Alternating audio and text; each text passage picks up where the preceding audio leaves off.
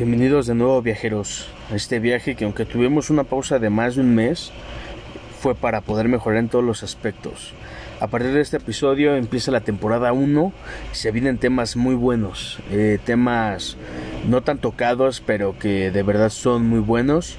Igualmente estoy estrenando un canal de YouTube llamado El Infinito, como el podcast. Por favor, eh, pasen a checarlo. Si les gusta, suscríbanse, compartan, eh, denle like.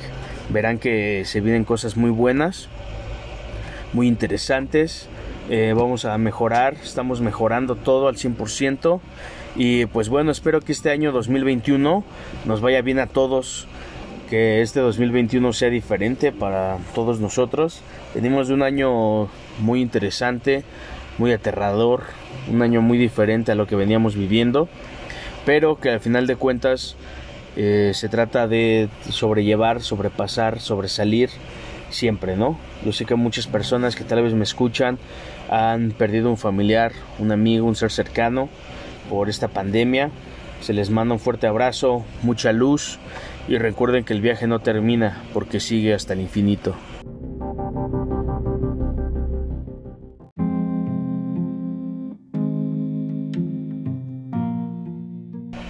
¿Qué tal amigos? Bienvenidos después de esta intro donde se explicaron los motivos de esta ausencia. Pues bueno, vamos a empezar el tema de la temporada 1 y lo quiero empezar con un tema que a mí me agrada mucho, la verdad es un tema muy interesante, eh, que tiene mucha información y que es la criptozoología. ¿Y qué es la criptozoología? Pues es una pseudociencia y subcultura que intenta probar la existencia de animales extintos, mitológicos o folclóricos. Los seres de interés criptozoológico son llamados críptidos, término acuñado por John Wall en 1983. Y bueno, este incluye especies vivos de especies extintas, como dinosaurios, eh, animales que carecen de evidencia, pero aparecen en mitos, leyendas o reportes este, oculares, ya sea, no sé, eh, como el famoso pie grande, el chupacabras, el monstruo del lago Ness, el monstruo de Flatwoods. Eh, también podemos hablar eh, del hombre rana, del Moodman, que ese aparte de, ser un ser críptido, pues también lo podemos llamar como eh, una leyenda, ¿no? Como un mito. el Moquele Membe, también pues bueno, este tipo a los críptidos también se les llama animales salvajes lejos de sus zonas geográficas como los gatos fantasmas o también llamados grandes felinos alienígenas. Eh, también se les puede llamar críptidos algunos humanoides, como lo decía el, el de Flatwoods, el demonio de Jersey, el Mothman, el hombre rana, los hombres este, guepardo, los hombres cocodrilo de África y todos estos tipos de seres humanoides que que existen en, el folclore, en las leyendas, en los mitos de ciertos países, de ciertos lugares, de ciertas culturas, eh, de ciertas tribus. También algunos insectos como el insecto asesino del desierto del Sahara, eh, las, las abejas asesinas de África, que aunque sí existen, hay algunas leyendas que son seres eh, que se les puede llamar seres críptidos, y eso lo veremos un poquito más adelante, y pues muchas cosas más, ¿no? El primer avistamiento de un ser eh, críptido o un ser eh, o un ser de la criptozoología eh, está muy peleado entre el monstruo del lago Ness y Pie Grande. Entre esos dos está muy peleado este tipo de término y quién es el, primero que apareció, ¿no? Ya que el monstruo del lago Ness, pues, como sabemos, es un ser pues ya de la cultura de la cultura pop la verdad es que ya es de la cultura pop por todos los, avistamientos que ha tenido en, en, Escocia donde es y pues bueno aparte de que mucha gente asegura que lo ha visto no aunque eh, recuerdo mucho que eh, Discovery Channel hizo un o trató de hacer un, un documental donde demostraba que pues él no, no existía, ¿no? Que el monstruo del lago Ness pues no existía, que el monstruo del lago Ness era un invento de la gente que era un invento pues para atraer a más personas, ¿no? Ahí tal vez para tratar de hacer un poco más de, de turismo, de dinero, yo qué sé, algo, algo más, pero bueno, Eh, lo que nosotros sabemos es que eh, el, monstruo del lago Ness, pues en sí es catalogado como un dinosaurio, ¿no? Es como es un plesiosaurio, el que se, el que se, como se le ha visto o como se le ha, anotado, ¿no? Eh, también se le, bueno, familiarmente se le llama Nessie, el monstruo de, del lago Ness. y pues bueno, se dice que en el lago Ness nace, habita y pues la primera, eh, la primera aparición del monstruo del lago Ness como tal o el primer eh, avistamiento es que se le vio en el año 565 imagínense hace cuántos años se vio esto donde supuestamente habría, habría salvado a alguien eh, de ser atacado por un animal en el lago eh, pero bueno, muchos críticos han cuestionado la credibilidad de esta historia, pues existe otra historia con características similares y fantásticas, donde se dice que Columba eh, habría matado a un, hombre, a un hombre salvaje tan solo con el poder de su propia voz. ¿Quién es Columba? Pues así se le llamaba al monstruo del lago Ness en esos tiempos, en el siglo VII. Y pues bueno, suena muy, eh, muy fantástica esta historia. Igualmente, pues algunas personas han, asociado como primeras referencias eh, o antiguas leyendas locales sobre míticos caballos acuáticos llamados kelpis que se dicen habitarían en las profundidades de este lago. En ambas referencias se destaca que a estas criaturas no se les atribuyen las mismas características anatómicas que actualmente son atribuidas al monstruo del lago Ness. Entonces, en la primera aparición fue en el año 565 y eh, en ese tipo se le llamaba pues Columba. ¿Por qué? Porque se encontraría en la vida de San Columba. ¿Qué es eso? Pues así se le llamaba en esos tiempos a ese lugar de Escocia pero la primera eh, descripción moderna sucedió en 1868. Eh, fue un artículo publicado en ese año en el Inverse Courier y es el primero a referirse sobre los rumores eh, acerca de la existencia de un pez enorme u otra criatura que habitaba en las profundidades del lago Ness. En 1930, el periódico Northern Chronicle publicó una noticia titulada Una extraña experiencia en el lago Ness, en la que contó la historia de dos pescadores que decían haber visto un animal que produjo un, gran remolino cerca de Tor Point. Y en 1932, Kay McDonald afirmó que había visto una criatura similar a un cocodrilo remontando el lago Ness. Eh, entonces podemos ver que la primera aparición moderna o la primera descripción que se da del cuello largo fue en 1868 pero el artículo definitivo sobre la hipótesis del monstruo del lago Ness fue el avistamiento que habría tenido lugar el 2 de mayo de 1933. El periódico Inverse Courier publicó la noticia de una pareja local que dijo haber visto un enorme animal rondando y hundiéndose en la superficie. El informe del monstruo se convirtió en una sensación entre los medios y bueno, las editoriales de Londres comenzaron a enviar reporteros a Escocia e incluso un circo ofreció una recompensa de 20 mil libras esterlinas por la captura del monstruo. Eh, entonces ahí es cuando detona completamente esta, esta leyenda, este mito del, monstruo del, del lago Ness, perdón, y ahí es donde empieza verdaderamente la leyenda de Nessie, como se le dice cariñosamente. Más tarde en ese mismo año, A.H. Palmer, quien atestiguó un avistamiento de Nessie el 11 de agosto de 1973 a las 7 de la mañana, describió la criatura como teniendo su cabeza a la que consideró a la que consideró como estando de frente al ras del agua. Su boca que tenía una anchura de entre 30 y 45 centímetros se abría y se cerraba. La abertura máxima de su boca era estimada cerca de 6 pulgadas, o sea unos 15 centímetros.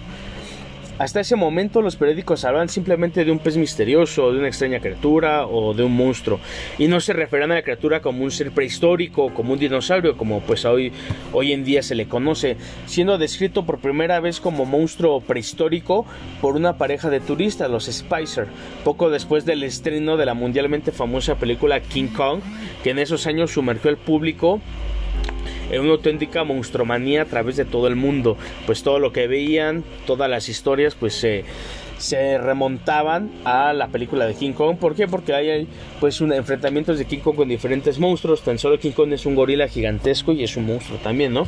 Que también vamos a hablar de algunos eh, simios o gorilas eh, criptozoológicos o críptidos, ¿no? Y bueno, Eh, después de eso, eh, pues mucha gente ya fue cuando atestiguó y después las, las, personas lo que trataban era sacar pues una foto del, del ser, de este ser prehistórico del lago Ness. Y pues bueno, toda la curiosidad fue pues eh, despertada por la fotografía eh, que presuntamente tomó el cirujano R.K. Wilson el 19 de abril de 1934, que parecía mostrar una enorme criatura de cuello largo que se asomaba en el agua. Décadas más tarde, el 12 de marzo de 1994, el yerno, el yerno de Marmaduke Wetherell afirmó que este había falsificado esa fotografía tras ser empleado por el periódico Daily Mail para encontrar a Ness, indicando también que Wilson no habría tomado la foto y que su nombre fue utilizado solamente para darle más credibilidad a la misma. Pero sin embargo, a pesar de la confesión, esta foto ya había sido difundida por todo el mundo como la evidencia absoluta, la cual colocó definitivamente en la cultura popular la leyenda del monstruo del lago Ness en Escocia. Y pues ya pasándonos ya al año 2014, varias personas aseguran haber visto unas imágenes aéreas publicadas por el servicio de mapas de Apple. Gary Campbell, presidente del club de fans del monstruo del lago Ness, se ha demostrado contento con las imágenes capturadas por Apple Maps. Y él lo que dijo es, ahora que tenemos espías en el cielo sobre el lago Ness, tal vez tengamos más visitas de cazadores de Nessis. En realidad la imagen muestra la estela de una embarcación de tamaño y medio. Entonces, esto quiere decir que las dos... Eh, imágenes. La más eh, popular, que la voy a poner eh, en la página de Facebook, la más popular, pues se dice que es falsa y esta del 2014 pues solamente era la estela de un barco. Pero al final de cuentas, eh, el monstruo de lagones ha tenido muchos avistamientos por pescadores de esa misma zona, por personas que viven ahí, por personas que han ido a, de vacaciones a ese lugar y pues bueno hoy, hoy les voy a, a, recontar algunas de las pues de las historias que la gente cuenta ¿no? de, este monstruo de, del lago Ness y bueno también eh, les quiero contar que tan solo no se le no, no, solo se menciona que es un plesiosaurio, también se menciona que es una serpiente marina. Y pues bueno, algunas de las historias de los monstruos marinos de todo el mundo se basan en relatos de grandes serpientes que pues buscan eh, comer, buscan eh, algunas presas, pero siempre se le siempre está esa coincidencia de que son seres o animales eh, de cuellos muy largos o muy largos. ¿Qué, quiere decir esto? Que puede ser una serpiente gigante, una serpiente eh, marina, ¿no? Y bueno, el monstruo de, del lago Ness sigue, sigue dando de qué hablar. Y bueno, este, una de las una de las mejores eh, evidencias que había era la foto de 1933 pero hoy en día pues hay otras fotos que se han tomado que voy a subir.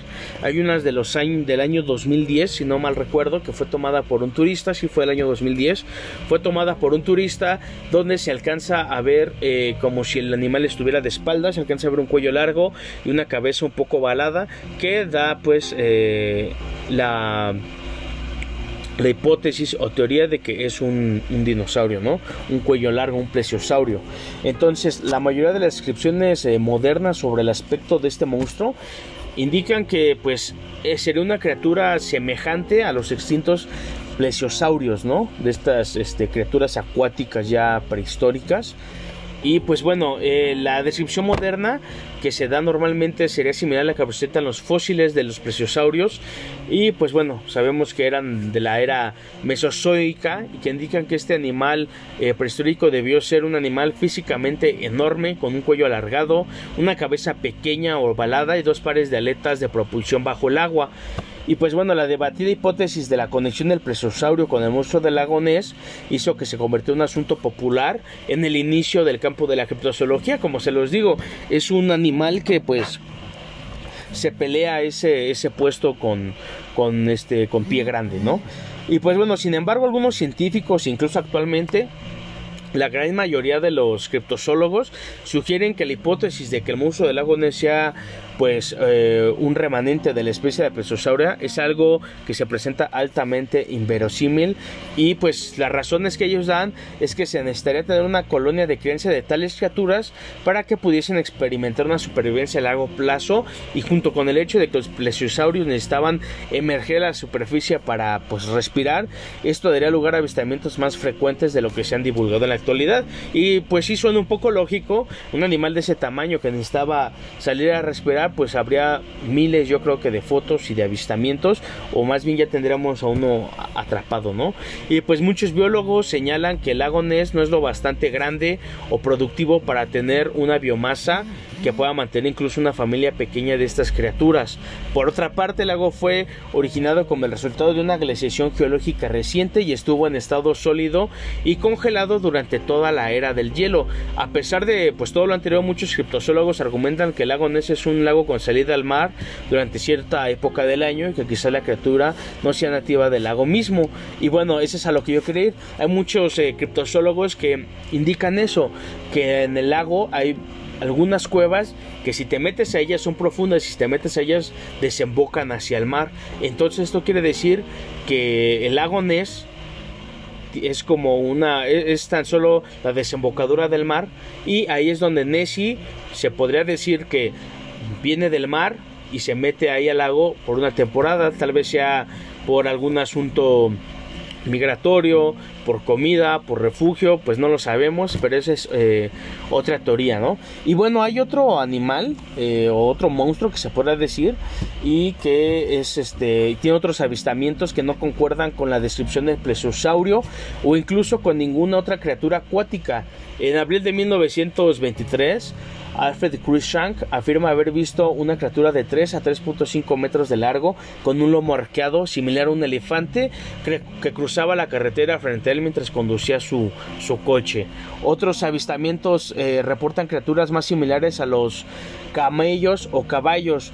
¿Qué quiere decir esto? Pues que otras personas han visto animales de este tipo, ¿no? en 1923, este señor Alfred vio ese animal con el lomo arqueado parecido a un elefante y pudo haber sido a través de algún león marino, alguna foca, recordemos que son animales gigantescos y pues lo pudieron haber eh, confundido pero los avistamientos de las otras eh, criaturas que son similares a los camellos o caballos pues sí la verdad es que no pues no me da eh, como algo de lógica, ¿no? ¿Por qué lo confundirían con, pues con algún ser acuático?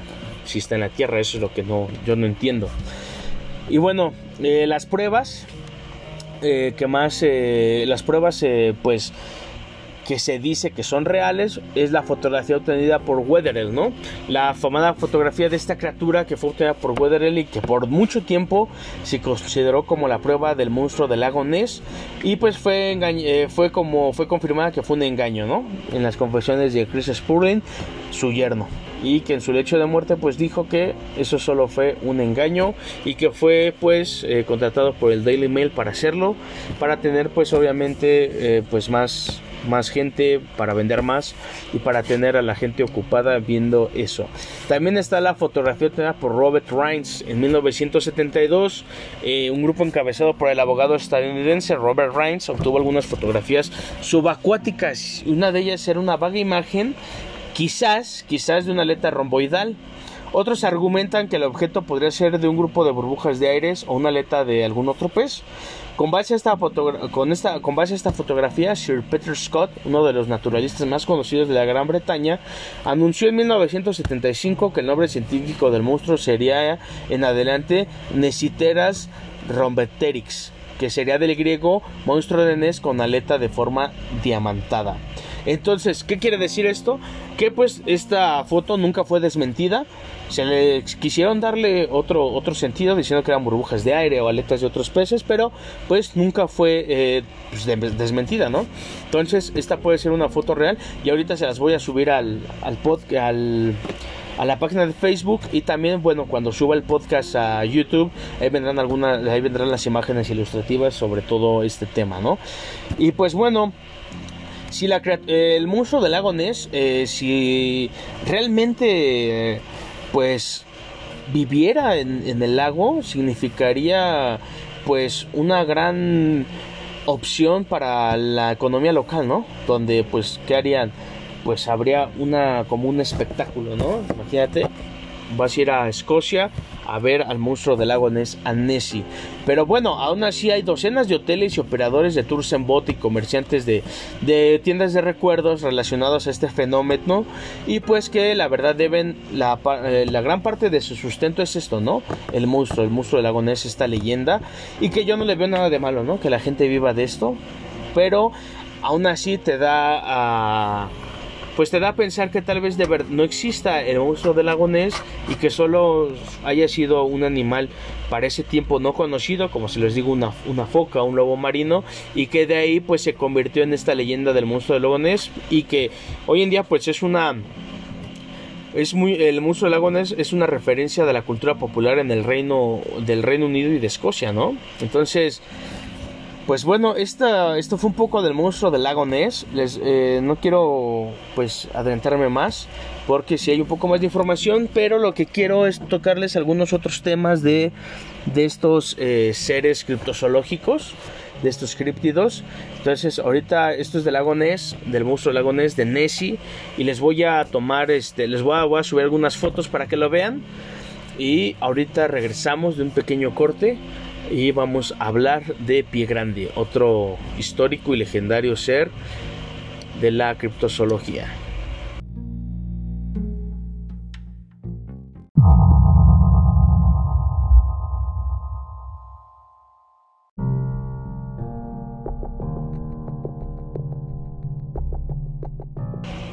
Y bueno amigos, eh, regresamos ahora para hablar del, yo creo que el críptido todavía más famoso que Nessie, el famoso pie grande, Bigfoot o Sasquatch, según el nombre que le den los pueblos indígenas eh, originarios de, Norteamérica, ¿no?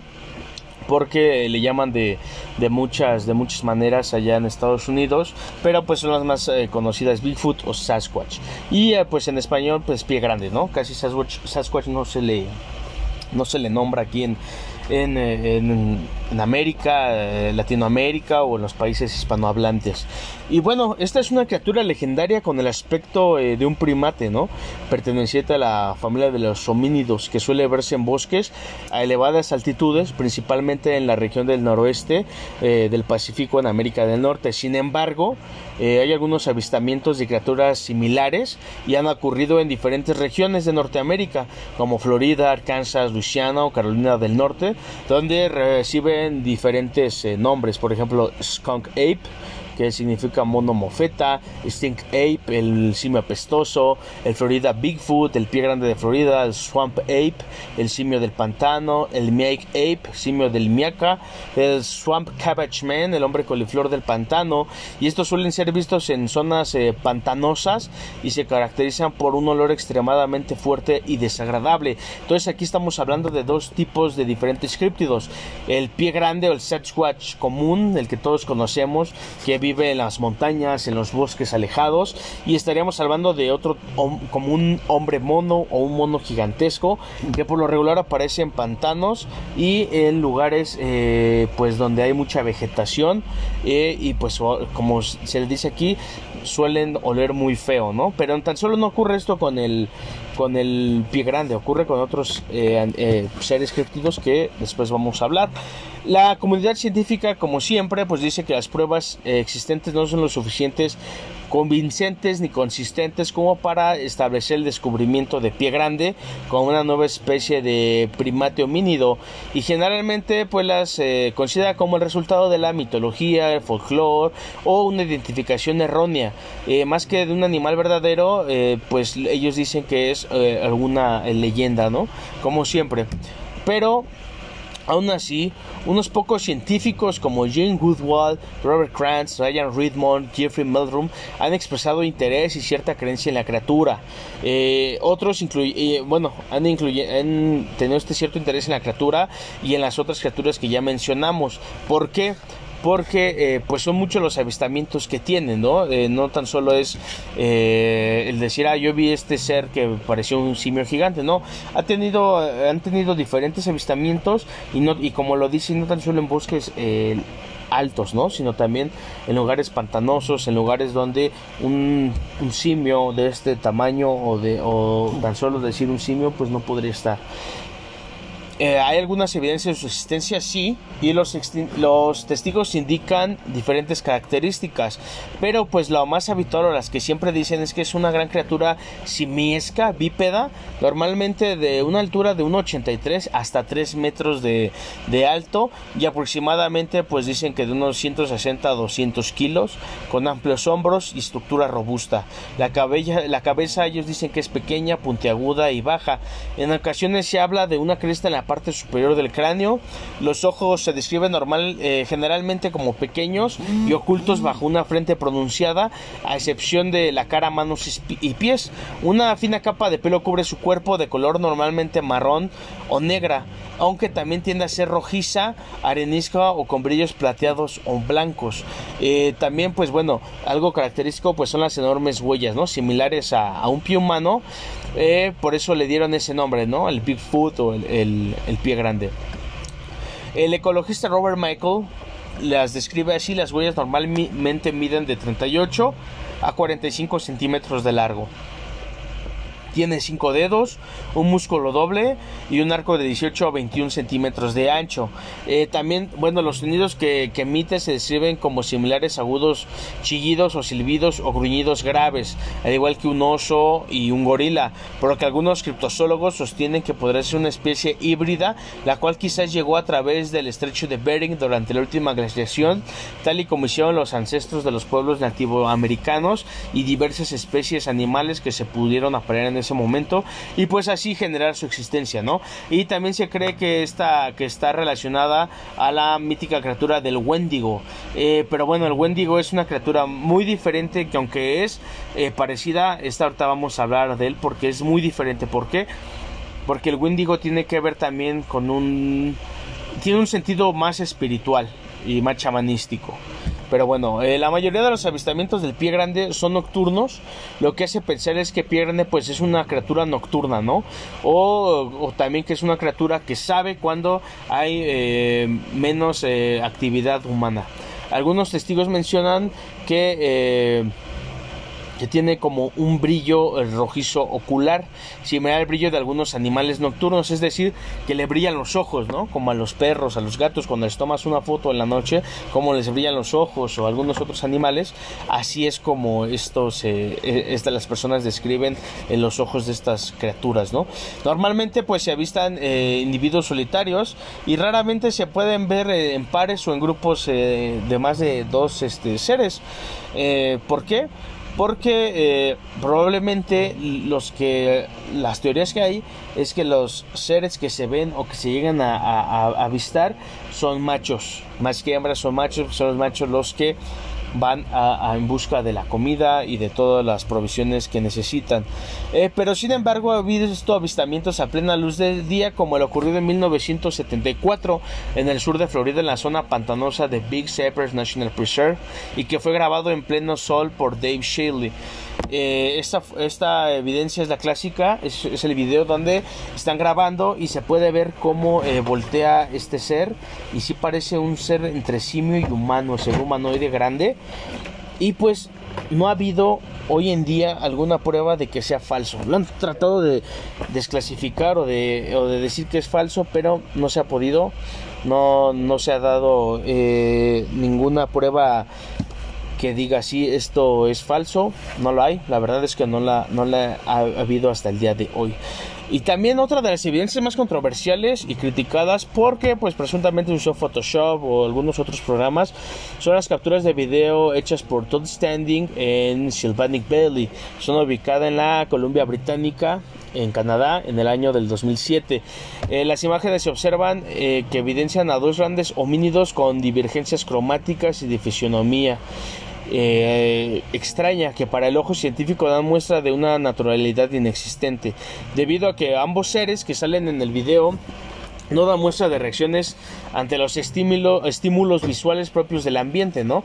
Exceptuando el que se presenta en la cinta video 5, que exhibe un parpadeo bastante mecánico, eh, donde pues ellos, los científicos, dicen que la acción muscular es muy pequeña, es inconsciente y muy rápida. Esto quiere decir, o para ellos, es que pues es un, se puede decir que es una botarga o simplemente está creado a base a computadora. El otro posible Sasquatch, que se halla en la cinta número 4, eh, tiene la anatomía de los ojos una, eh, bastante uniforme y se observa la ausencia eh, de lagrimal.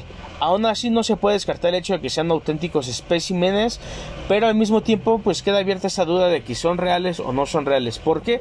Porque al final de cuentas nadie, nadie los ha podido desmentir, ¿no? Nadie ha podido desmentir este pues estos avistamientos de pie grande, esos avistamientos de los Sasquatch, eh, no se han encontrado restos de ningún, de ningún ejemplar como cadáveres, huesos, piel, pelos, excrementos o otros eh, rastros que puedan eh, ser identificados como de algún animal desconocido. Lo único que se ha podido encontrar son las pisadas gigantes, ¿no? y bueno, estas algunas han resultado falsas, pero varias pues no, no se han podido pues no se han podido comprobar de qué son, ¿no? Y sin embargo, entre los testigos fiables que, que los han visto, se encuentran agentes de la policía o sheriffs encargados de la vigilancia en varias regiones y pueblos de los Estados Unidos. También como evidencia física probable se encuentra uno de los videos más famosos sobre la criatura tomada en 1967 con una película de celuloide imposible de alterar eh, con técnicas digitales que pues en ese tiempo ni siquiera existían, ¿no? Examinado por numerosos especialistas, pues a través de décadas de los años sin que nadie pueda probar que es falso. Otro video que les, que les digo es el famosísimo video donde se ve este ser también volteando y se le y pareciera ser que tiene busto, entonces pareciera ser que pues es un es un espécimen hembra, ¿no? Entonces, pues aquí tenemos eh, varias cosas. Una, no se ha podido comprobar que sea real o que sea falso. Dos, ha habido pruebas de que eh, se encuentran eh, eh, pisadas gigantes y los dos videos que hay sobre pie grande.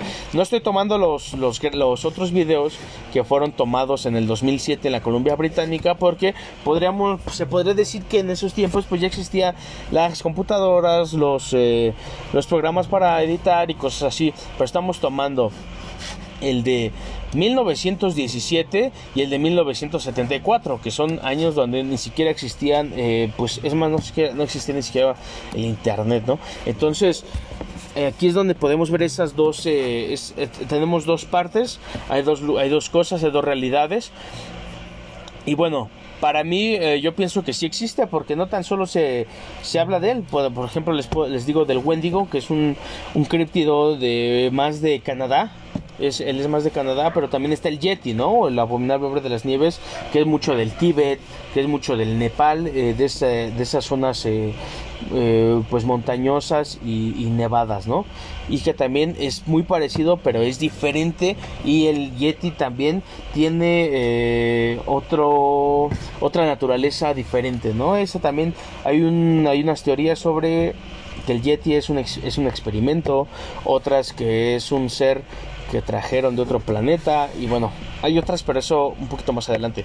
Eh, también algunos de los eh, informes del avistamiento de pie grande en el condado de Humboldt en 1958 y unos años eh, después, pues fue una investigación que se hizo y que se limitaba sobre todo a aficionados que tomaron pues varias fotos, varios videos y que creían que sí existía.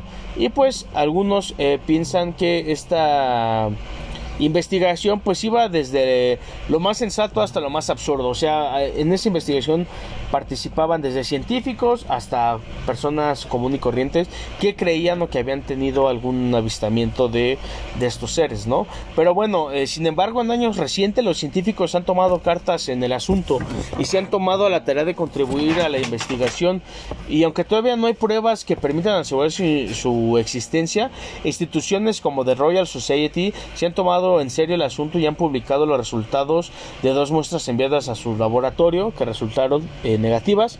Y en un artículo publicado en su revista La Royal Society, la sociedad científica más antigua del Reino Unido, declaró, la ciencia moderna ha evitado a gran medida este campo y los defensores se quejan con frecuencia de que han sido rechazados por la ciencia. ¿Por qué? Pues porque, eh, eh, como le decimos, los criptozoólogos eh, siempre han sido rechazados. ¿Por qué? Pues porque es una pseudociencia, ¿no? Los científicos pues no creen en eso mientras no hay una prueba 100% real de que existe.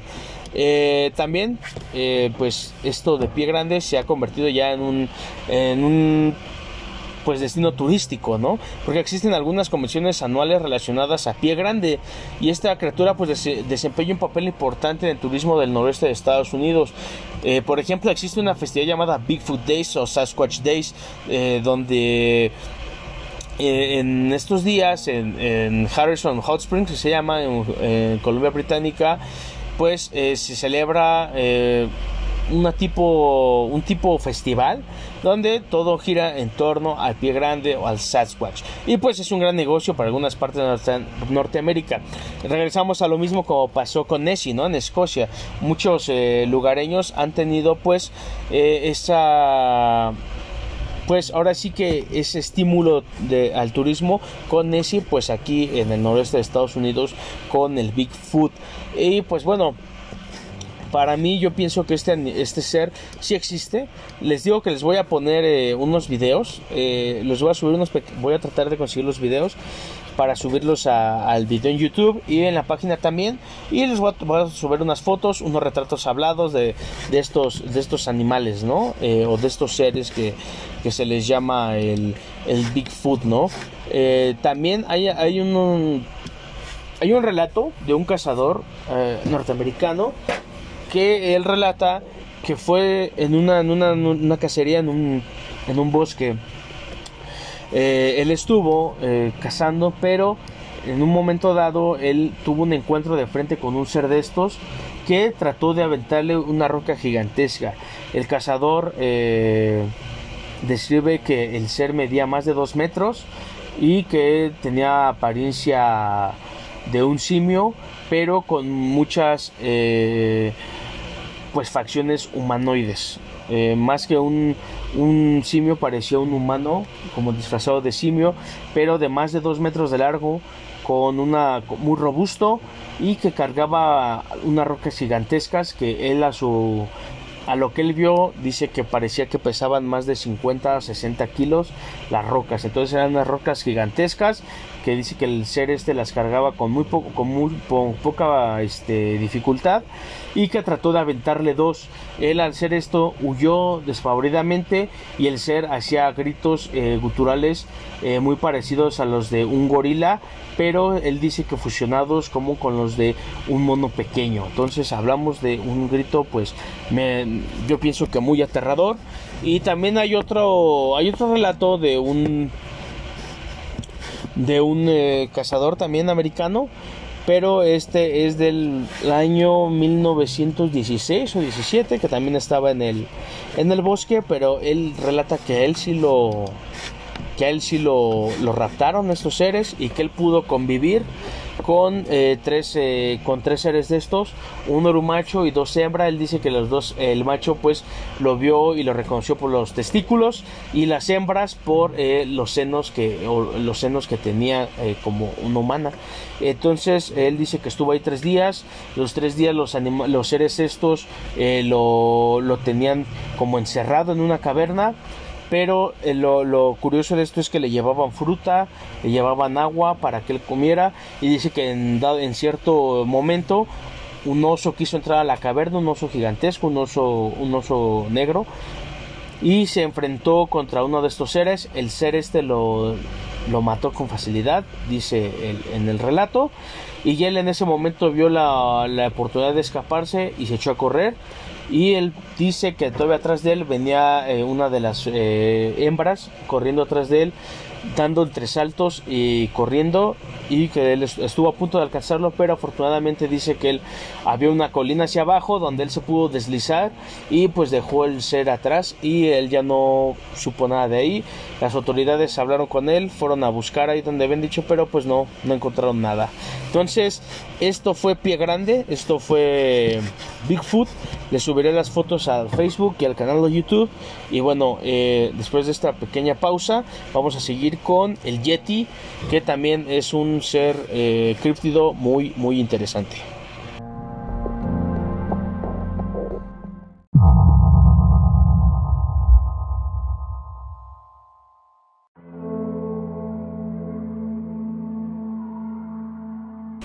Bueno amigos, después de esta pequeña pausa, eh, vamos a hablar ahora del Yeti o el abominable hombre de las nieves, eh, o el para los tibetanos eh, del Himalaya.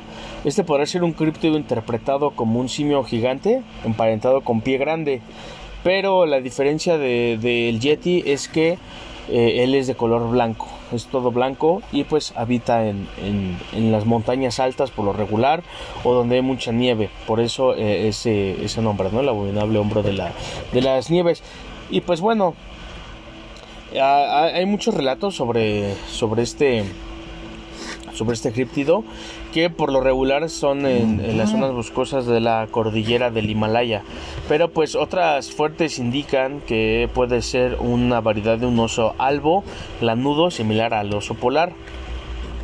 Eh, bueno, muchas personas que, han tenido relatos o avistamientos de este, de este críptido, eh, pues lo consideran pariente lejano del, del orangután que habitó la cordillera hace millones de años y que por las características, características que presentaría posiblemente esté paretado como se los dije con el pie grande. Sin embargo, pues aún hoy en día no existe eh, pruebas concluyentes de la existencia de este primate. Incluso otras investigaciones eh, relacionan el yeti pues con los osos, ¿no? En algunos monasterios de Nepal se conservan restos supuestamente pertenecientes al yeti y se los voy a enseñar, ahí está la foto, es muy interesante esa foto, lo tienen en, en este en una caja como de cristal y supuestamente es el cuero cabelludo de Yeti en el monasterio Kumjung en Nepal.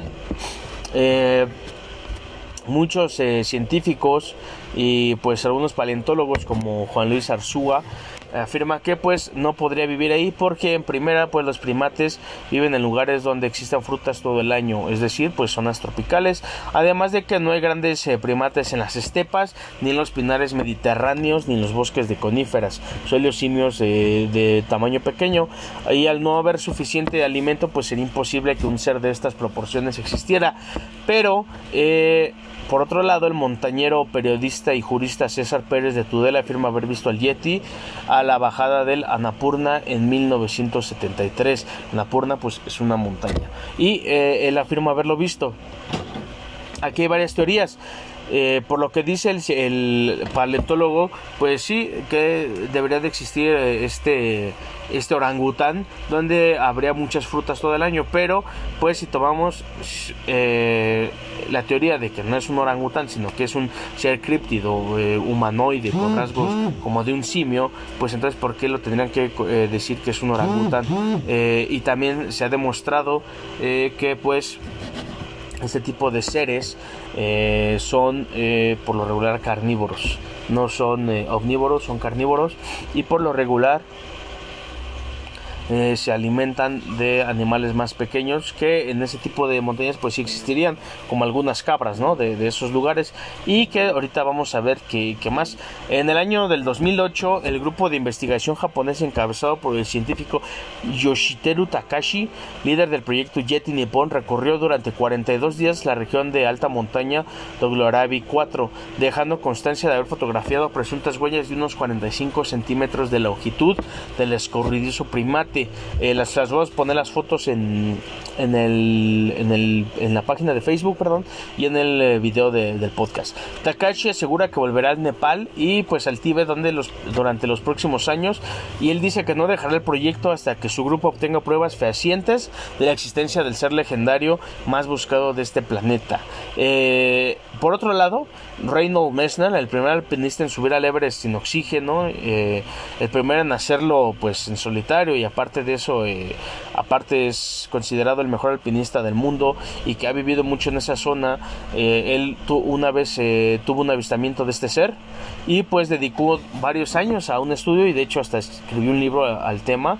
Pero él dijo que al final, que al final para él el yeti no es más que el oso pardo tibetano, un animal nocturno grande y que puede caminar en dos patas de color variable y que siempre es solitario salvo cuando busca pareja o durante la cría, ¿no? Cuando ya tiene su cría y pues es muy temido por su gran fuerza por los, eh, es muy temido por su gran fuerza. Y pues los habitantes de la zona saben que es un animal eh, pues muy agresivo que ha causado muchas muchas muertes. Para el alpinista esto es lo que él eh, para él es esto no el, oso pardo.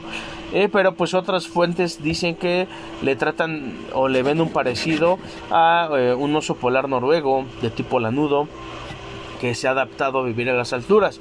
Pero aquí hay como una inconsistencia. ¿Por qué un animal se tiene que adaptar a esas alturas? ¿O por qué ahí sí le ven algo lógico y no lo ven algo lógico que pues sea un, ser críptido, ¿no? Para mí la verdad es que hay una inconsistencia en, esto, ¿no? Eh, como, les, como les decía, en, el Nepal, en algunos monasterios, se conservan restos supuestamente pertenecientes al Yeti. Y eh, bueno, hay uno, como les dije, en el monasterio del Kumju, donde los budistas tienen eh, pues un supuesto cuero cabelludo de, este animal que es como entre tono rojizo, eh, café, es muy extraño. Les voy a dejar la foto para que la, vean. Pero según esto se dio a conocer que era una especie de cabra local. Pero pues bueno, así se le ve forma como si fuera el cuero cabelludo. Eh, la verdad es que no sé, no sé cómo saben que es de una cabra local, pues sí, los budistas nunca han permitido que se les hagan pruebas científicas. También eh, hay una supuesta mano eh, que está en otro monasterio budista. que también está ahí y que dicen que se pertenece a otra especie animal. Vuelvo a decir y vuelvo a, a ¿cómo se llama? a rectificar esto. ¿Cómo lo saben si ellos nunca han tenido pues la opción o la posibilidad de poderle hacerle un análisis a este tipo de, de objetos, ¿no?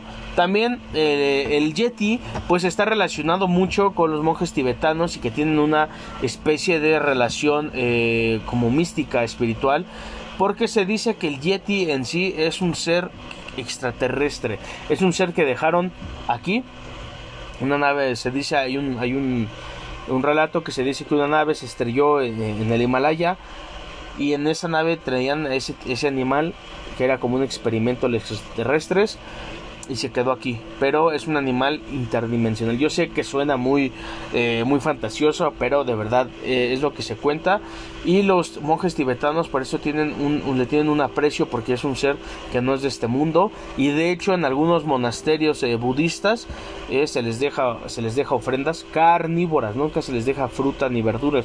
Se les deja carne de animales donde se les dejan en ciertos lugares y las ofrendas pues desaparecen. Puede ser que sea un oso, pero no sé, pero ellos siempre dejan sus ofrendas, desaparece y ellos aseguran que el yeti no es un animal eh, que nació o que, pertenece, o que es perteneciente a la tierra, eh, sino que es un ser eh, interdimensional o un ser extraterrestre. Entonces lo hace un criptido muy interesante, muy diferente. Eh, y también tenemos al Chuchuna. El Chuchuna es la versión rusa del Yeti, donde habita supuestamente pues en Siberia. Y al igual que el Yeti y el pie grande, pues es muy difícil de verlo, ¿no? El Sir Nikolayev propuso una explicación que los chuchunas son los últimos supervivientes de los aborígenes. Y podría ser también, ¿no? Eh, también puede ser un aborigen que, sobrevivió, pero se me hace más difícil y más, eh, más difícil de creer. Yo creo que pues pueden ser una especie de algún simio que no se ha descubierto o un simio que es muy difícil de ver o es verdaderamente es eh, como ese eslabón perdido entre el humano y el simio que sigue existiendo y que pues hasta el día de hoy es y que ha evolucionado más a ser un, ser bestial, un, ser, un ser gigantesco. Eh, hay varias pruebas en contra de su existencia, como por ejemplo la bióloga evolutiva Charlotte Lidbisk de la Universidad Estatal de Nueva York en Buffalo, que examinaron eh, pues más a fondo varios ADNs eh, de supuestas muestras del Yeti y en total los científicos analizaron 24 muestras. Esta científica analizó esas 24 muestras y pues todas resultaron que no eran de un ser no desconocido, sino que era del oso pardo del Himalaya y pues eh, ahí se quedó. Que solo eran esos osos y que las pruebas estas pues eran falsas. Pero como les vuelvo a repetir, las pruebas que tienen o los objetos que tienen en los monasterios, pues eh, esos nadie los ha podido tocar, esos nadie los ha podido examinar. Y para mí ahí está la, prueba que de verdad eh, este tipo de, animales, pues, eh, o este tipo de seres críptidos existen. El Yeti en la cultura popular, pues, es más un personaje de terror, ¿no? Hay muchas películas de terror sobre el, Yeti, que es un monstruo carnívoro, agresivo eh, eh, en su mayoría de veces y que pues habita en la, en la nieve y ataca a todo el mundo, ¿no? Eso es el, yeti en la cultura popular y en la cultura tibetana de los monjes tibetanos pues es un ser eh, dimensional, es un ser diferente a este mundo. Y bueno, recientemente en el año 2019 el ejército hindú perdón, el ejército hindú eh, en, el, en, el, monte eh, eh, ha organizado algunas expediciones en el, en el monte Mut sí, en el monte que es la frontera entre China y Nepal, donde encontraron unas huellas y ellos dicen que pertenecen a el Yeti. También tengo las fotos ahí y pues bueno, son, es algo muy interesante que el, que el, ejército hindú te diga que sí existe y que le han tomado fotos pues para mí es algo muy, muy interesante. Entonces le tomaron fotos a las huellas y pues los, eh, los del ejército están eh, seguros que es el Yeti. Fueron encontraron 81 huellas de 38-41 centímetros cada una y pues son huellas muy grandes, la verdad. Y que te lo diga el ejército hindú, pues da, da mucho de, de qué hablar, ¿no? La verdad es que a mí me da mucho de qué hablar es algo interesante. Les voy a poner en, la, eh, en, el Facebook y en el video, como siempre, les voy a poner eh, las fotos de las huellas y pues algunos retratos hablados y sobre, sobre todo el, cuero cabelludo del, Yeti, ¿no? Eh, que, que, fue encontrado en, bueno, que tienen en el monasterio de Kumjung de Nepal, ¿no? también les voy a enseñar pues unas fotos de cómo es el Chuchuna o el Chuchunya que es de, Rusia, ¿no? que existe en Siberia, en Siberia, y que bueno, este lo describen como un ser de 1,80 a 2 metros eh, de altura, y pero él es de pelaje negro, que es algo diferente al, al, pie, al, al yeti. El yeti por lo regular siempre lo describen con, con el su piel rojiza y blanca en su total. Y este pues negro es, da, da, mucho de, de qué hablar la verdad. Hay muy poca, hay muy poca información del chunchunya, es más que nada una, una leyenda local de, de Siberia. Pero pues, eh, recuerdo, eh, pues, las descripciones dadas por los nómadas de las etnias Emki y Yakuto son de conformación similar a la de un neandertal, visten con, ropa hecha de pieles, tienen una mancha de piel blanca en sus antebrazos. Afirman que ocasionalmente consumen carne humana y algunos testigos declaran que el chunchuya tiene cola.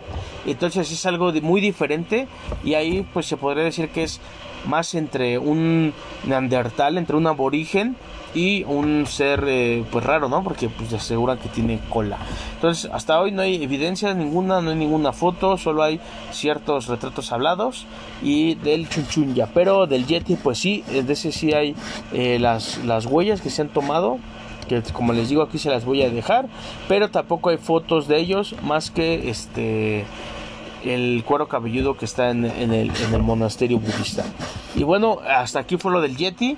Eh, sigue la última parte, el último bloque, que vamos a hablar eh, del chupacabras, que yo creo que es el críptido por excelencia en Latinoamérica y sobre todo en México, porque tiene otra connotación política, aparte de pues eh, ser un críptido muy famoso, ¿no? Y bueno, eh, una pequeña pausita y seguimos con el último bloque.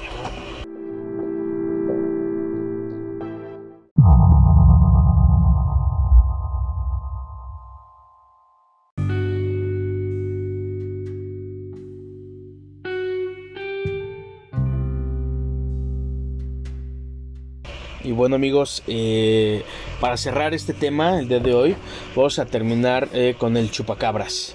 Eh, bueno, el chupacabras pues es el ser críptido favorito de Latinoamérica.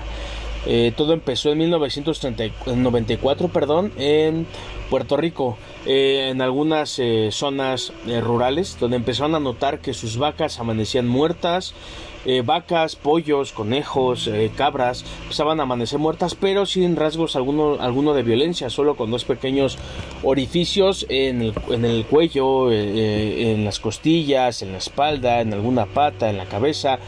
Y bueno, eh, como este tipo de, ataques fueron eh, ascendiendo en todo Puerto Rico, pues algunas de eh, las localidades rurales más afectadas fueron Canoas, Río Grande, Carolina, Río Piedras, Barranquitas y San Lorenzo. Fue tal la paranoia que la movilización policíaca fue necesaria en algunos pueblos. Algunos de los avistamientos relatados eh, es este del 7 de septiembre de 1995 por el joven Misael Negrón. Afirma haber observado la criatura durante más de 10 minutos en el balcón de su casa. El testigo describió a la criatura de un metro de altura con piel grisácea y con grandes ojos rojos, de cabeza redonda, sin orejas, con quijada, con quijada puntiaguda, de largos colmillos que salían de su boca, brazos largos, delgados y piernas pequeñas, también delgadas, con un cuello largo y una tipo cresta de púas que empezaba desde la nuca y terminaba hasta la cola que, tenía el animal. El testigo afirma que la criatura al darse cuenta que lo vio trató de atacarlo. El testigo al meterse rápidamente a su casa cerró con fuerza la puerta y por la ventana pudo ver cómo el ser salió huyendo muy rápido. Otros testigos afirman haber visto una criatura parecida pero de color verdoso y con alas. Esto es muy interesante. ¿Por qué? Porque estaremos hablando que son dos diferentes criaturas, no solo una. Estamos hablando de una de color grisáceo y otra de color verduzco. Y la, eh, diferencia es que una tiene alas y la otra no. ¿Qué nos quiere decir esto? Que tal vez no sea una ni dos, sino que sean varias. Hay otro relato donde se asegura que, hay otros avistamientos donde se asegura que el chupacabras es un ser de apariencia como de un perro, pero con pues en la espalda, eh, sin piel, pero con algunos pequeños pelos eh, en la piel y con la largos colmillos. Y todas las, todas las descripciones apuntan a que tienen largos colmillos eh, este, este animal. Eh, también, bueno, eh, en Puerto Rico fue, fue tal la paranoia de esto que durante mucho tiempo la policía se que, tenía que ser rondines, pero siempre había pues animales que amanecían muertos, ¿no? Y pues bueno, la mayoría de los avistamientos provienen de México, eh, de Costa Rica, Bolivia, Ecuador, Argentina, Brasil, Puerto Rico, República Dominicana, Honduras, Nicaragua, Colombia, Guatemala, El Salvador, Panamá, Perú, Chile, Uruguay, Venezuela, Paraguay y algunas zonas del sur de Estados Unidos. El nombre proviene pues de los de los eh, pues de los supuestos hábitos que tiene la criatura, ¿no? De, de, chupar a, las cabras, eh, chuparles la sangre, ¿no? Porque pues así se les encontraba totalmente succionadas. Eh, de, la sangre, ¿no? Eh, también eh, mucha, eh, la gran mayoría de los avistamientos han sido descartados o nunca han podido ser confirmados debido a falta de, de pruebas. ¿Por qué? Pues porque nunca se han podido encontrar y en realidad pues si no, no hay ninguna foto, no hay ninguna prueba. Hay algunos videos, pero pues la verdad es que sí se ven falsos, pero no hay ninguna prueba de esto. Lo raro es que nunca encontraron qué era lo que lo que hacía que los animales eh, amanecieran de tal forma, ¿no? O sea, nunca encontraron el por qué o cómo amanecían así de, tal manera que, que, amanecieran sin una gota de sangre. Hay algunos otros testigos que afirman haber visto este ser, esta criatura, y pues eh, lo describen como un ser largo, muy delgado, eh, con eh, garras muy largas y con un hocico largo parecido al de, al de un lobo, con una lengua larga y con pelo solo en la cabeza, eh, sin púas en la espalda, pero con los huesos de la columna muy marcados en la piel y con una cola muy larga. Como les comento, hay diferentes avistamientos y hay diferentes criaturas, lo que esto nos puede indicar que no solo es un, ser de estos, sino que son varios. Y aquí a lo que vamos es a lo siguiente. Hay muchas personas eh, que dicen haber sido testigas eh, de avistamientos ovnis al mismo tiempo que veían este ser. Esto quiere decir que mucha gente lo relaciona con los extraterrestres o con los ovnis. Eh, hay muchas teorías y muchas personas piensan que pues es un ser eh, modificado genéticamente por los extraterrestres y que dejaron aquí en la Tierra para hacer algunas pruebas, para hacer unos experimentos y se les salió de las manos. Hay otra teoría donde pues este animal es perteneciente a una modificación genética por parte de Estados Unidos y que fue liberado justamente en Puerto Rico en, un, en las eh, comunidades rurales para ver cómo se comportaba, pero que al final de cuentas se le salió de las manos y ya no lo pudieron encontrar. Eh, la verdad es que yo no le veo eh, imposible esta posibilidad, ya que pues eh, sabemos que a Estados Unidos le encanta hacer experimentos extraños y pues no me, no me sorprendería que lo hicieran con su propia población, ¿no? Entonces, para mí este, este ser, más allá de un críptido, es un ser eh, ufológico porque sí, hay muchos testigos y hay muchas personas que aseguran haberlo visto eh, cuando eh, mientras veían algún extraterrestre o, perdón, eh, mientras tenían un avistamiento ovni. de hecho, hay un relato de una señora de Puerto Rico muy conocida y que se llama Rosa Jiménez. esta señora relata que ella estaba en su casa en un en un pueblo eh, llamado, eh, eh, bueno, es un, es un municipio llamado El Naranjito. Y pues bueno, esto fue el mes de agosto de 1995 y ella asegura haber tenido una, una serie de avistamientos de seres, de ovnis y de extraterrestres. La señora Rosa Jiménez eh, cuenta que empezó todo eh, a los fines del año de 1994, cuando empezó a ver dos pájaros enormes en los palos eh, de algunos este, árboles en la parte baja, en la parte de abajo de su finca. Eran unas criaturas muy grandes con una especie de alas, pero no, no son exactamente alas, sino más bien ella dice que son aletas con grandes membranas, como si fueran de un murciélago. todo empezó, ella dice, un día cuando, cuando salió a darle de comer a sus gallinas y pasaron al lado de ella estos dos seres sin tocarla. Ella dijo que estos seres tenían la cabeza bastante grande, como balada, sus ojos igualmente muy grandes y tenían un pico largo, al igual que sus patas y pezuñas, y en su lomo tenían algo extraño. Ella dice que nunca había visto algo así y que eran grandes, pero no tan grandes como un ser humano. Y, pero para ese, para ese día ya habían matado alrededor de unas 47 gallinas y aparecían con huecos en el cuerpo y sin sangre.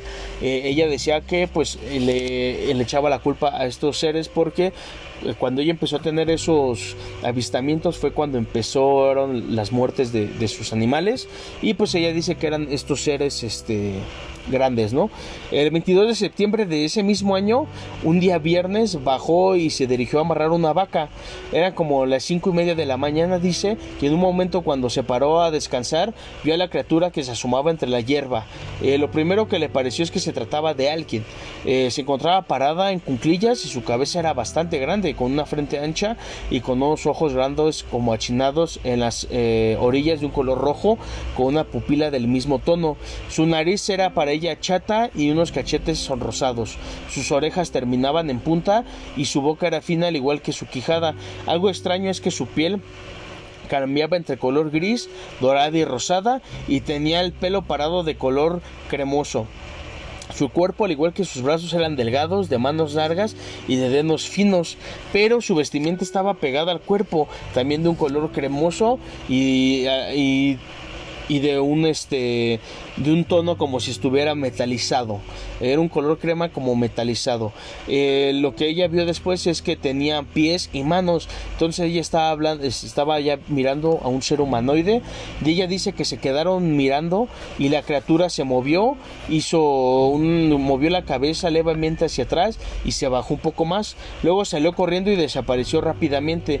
La señora tuvo más encuentros con este tipo de criaturas donde algunos solo solo eran eh, simples avistamientos y en otros donde sí podía verlos durante un momento.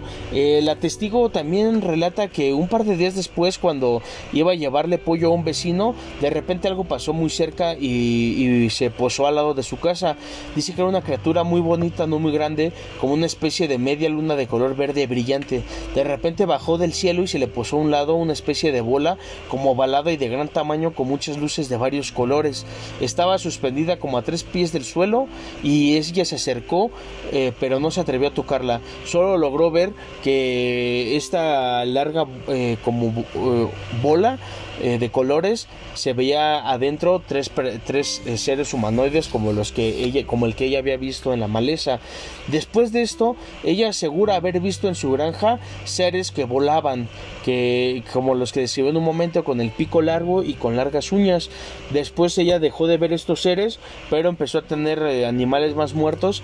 Y qué fue lo que pasó es que después ella empezó a ver, eh, empezó a describir un ser como los que les dijimos del chupacabras, un ser eh, de aproximadamente de un metro de altura, delgado, con pues como en la espalda, largas, largos ojos, de color este grisáceo, y que ella fue el que empezó a ver mucho, mucho tiempo hasta que una noche eh, simplemente vio como una gran bola de luz amarilla bajó sobre los árboles y se fue a muy a, larga, a muy eh, a, mucha a muy grande velocidad hacia el cielo y desde ese día ya no volvió a tener eh, este tipo de avistamientos eh, de estos seres.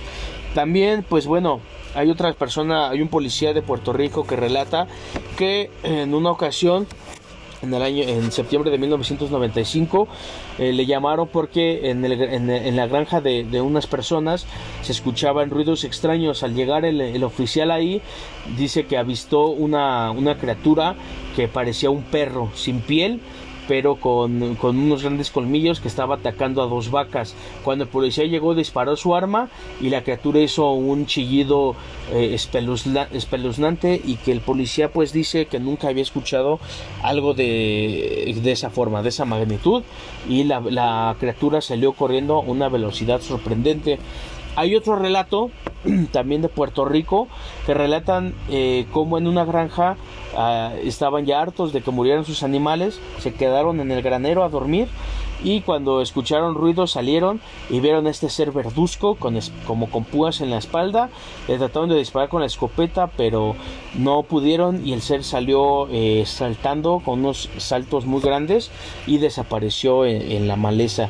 entonces son animales, como les digo, o criaturas o seres muy extraños. Pero todos, la mayoría son diferentes o la mayoría coinciden. Entonces estamos hablando de diferentes animales. Aquí en México, por ejemplo, eh, todo se dio en ese tiempo, en 1995. Pero también fue usado como una cortina de humo para eh, pues tapar todo lo que había pasado en ese tiempo con el asesinato del... Eh, pues ya presidente electo Luis Donaldo Colosio, que fue asesinado en Tijuana. Pero bueno, eso ya es otro asunto más conspiranoico, pero aquí en México se usó como una cortina de humo para tratar de, eh, pues, taparle, eh, tapar el sol con un dedo, ¿no? Y eh, el chupacabras dejó de ser avistado o de tener avistamientos del, en el año 2000. En el año 2010 se volvió, fue la última vez que, que se avistó este ser pero eh, tuvo alrededor de, todo ese año del 2000 al 2010 pequeños eh, avistamientos por, por, gente en diferentes lados eh, de Latinoamérica como Colombia, Ecuador, Costa Rica y diferentes lugares, pero ya no se le mostró el interés que se le mostraba antes. Y hoy en día pues ya más que un ser críptido, hoy en día es ya un ser como el Nessie o Yeti o el Bigfoot, un ser de la cultura popular, pero que ya no ha tenido ningún avistamiento el día de hoy. Parece ser que pues el, chupacabras o murió o desapareció o simplemente fue un momento de paranoia eh, grupal que desapareció con el tiempo.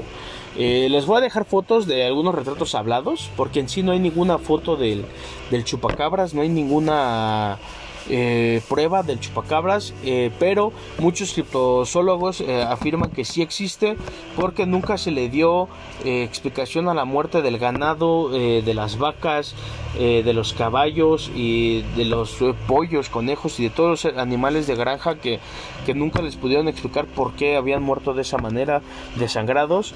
Y pues muchos ufólogos también atestiguan que este ser, el chupacabras, es un ser modificado genéticamente que fue dejado al propósito en la Tierra para ver cómo se comportaba y cierto tiempo después fue que se lo llevaron y es por eso que se dejó de avistar de un momento para otro porque pues los mismos extraterrestres se lo llevaron a, de donde es originario. Pero como les digo, puede ser que sea un ser eh, o varios eh, diferentes, ¿no? Eh, pero bueno, como les digo, les voy a dejar la, foto ahí. Esta es la primera parte de la criptozoología. Estamos, hablamos de los seres icónicos de, de esta pseudociencia. Hablamos del chupacabras, del yeti, de pie grande y del monstruo del lago Ness. la segunda parte, se los adelanto de una vez, vamos a hablar del monstruo negro, el monstruo del norte argentino, el fósil eh, volador. Vamos a hablar también del kraken, del ogopogo y también si nos da tiempo en la segunda parte hablaremos de el, el monstruo de Brasil, los hombres leopardo y los hombres cocodrilo. Eh, el Mothman, el hombre polilla, le quiero hacer un episodio en específico a él porque él da mucho que da, de mucho de qué hablar. Y también eh, creo que la próxima el próximo episodio hablaremos del monstruo de Flatwoods o de la criatura de Flatwoods pero yo pienso que esta serie de criptozoología nos da para unos cuatro o cinco episodios porque de verdad que hay muchos seres extraños. Por ejemplo eh, les voy a nombrar algunos solo para que se den una idea porque recuerden que no tan solo tienen que ser mitológicos o extraordinarios también pueden ser animales extintos que, han sido vistos, como por ejemplo el eh, tigre de Tasmania. O eh, por ejemplo eh, el pájaro dodo que también supuestamente hay algunos avistamientos. También se puede hablar eh, de los prehistóricos, que vamos a hablar más en otro capítulo del megalodón, también del gusano de, Mongolia, de los cat aliens o de los, los, gatos extraterrestres o los gatos este, gigantes, también el moquele membe, el tatzelgurm, los bunjips, los gatos con alas, el abominable mapinguari, los mudpipis gigantes, el orange pendek, el marcorix y otros eh, seres extraños. Hablaremos también, por ejemplo, del hombre rana de Loveland, el demonio de Dover, el perro negro de Bungary, el basilisco de Renwick y el demonio de Jersey. Pero como les digo, esto da para muchos, de verdad, muchos eh, episodios, yo creo unos 5 o 6, porque también pues ahí entran las sirenas, los tritones y otros seres eh, sorprendentes. Y bueno amigos, eh, con esto cerramos este episodio. Espero que les haya gustado, espero que se hayan entretenido, espero que si es que no conocían eh, qué era la criptozoología, que ahora la conozcan, si es que no conocían alguno de estos seres, pues ahora puedan investigar o puedan ver, eh, puedan buscar más información sobre estos seres. Les recomiendo mucho el libro que se llama Al Límite, Criptozoología de José G. González y David Halen de la editorial EDAF. De verdad que es un libro de criptozoología muy interesante, es muy bueno, es, completamente eh, completo, te habla desde los mitos leyendas hasta del lado científico, eh, porque hay ciertos científicos que sí eh, apoyan esta pseudociencia, como le dicen. Y pues bueno, eh, esto fue el infinito, espero que les haya gustado. Recuerden darle like a la página de Facebook El Infinito, compartir, escúchenme en Spotify, eh, me ayuda mucho eso, suscribirse a mi, a mi, a mi canal ahí en Spotify, también estoy en iBox, estoy en, Apple Podcast, estoy en Google Podcast, estoy en iBox y estoy en diferentes plataformas de, podcast donde ustedes me pueden escuchar y pueden eh, pues compartir, estoy en Anchor también, pueden bajar la aplicación o pueden escucharlo directamente en la página de internet. Eh, recuerden que tenemos el canal de YouTube, El Infinito, donde voy a subir los podcasts con imágenes y aparte voy a subir videos de, de, otros tipos, pero todo eh, en torno a lo místico, lo misterioso, lo sorprendente de este mundo. Y recuerden amigos que el viaje no termina porque va hasta el infinito. Que tengan buenas noches.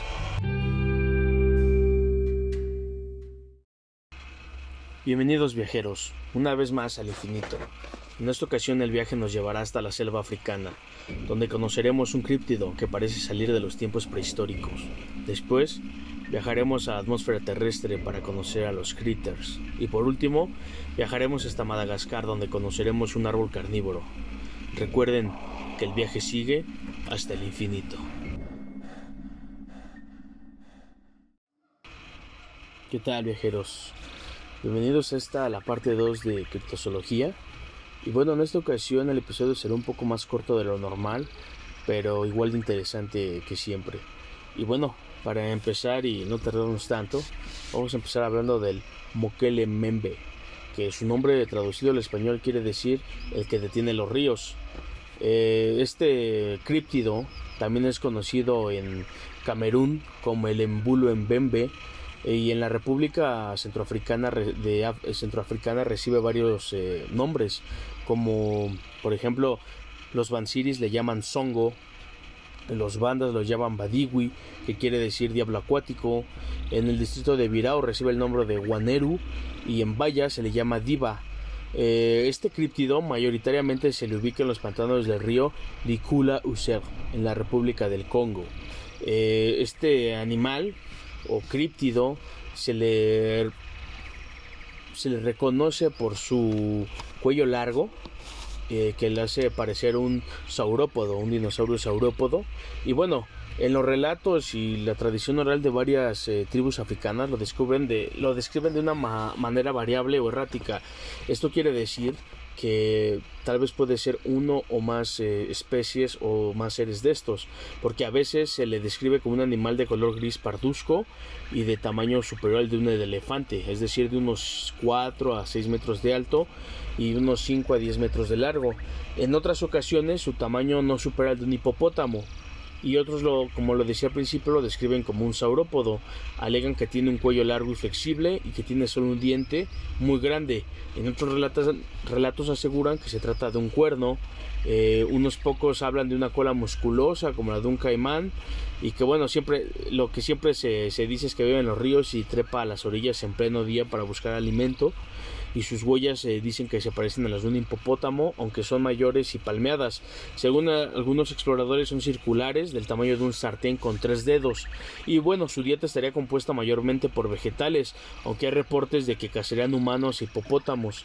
Es interesante notar que hay una pequeña población de estos últimos en los pantanos del río Licoula, donde eh, mayormente este se le ha visto y donde hay más relatos sobre este ser.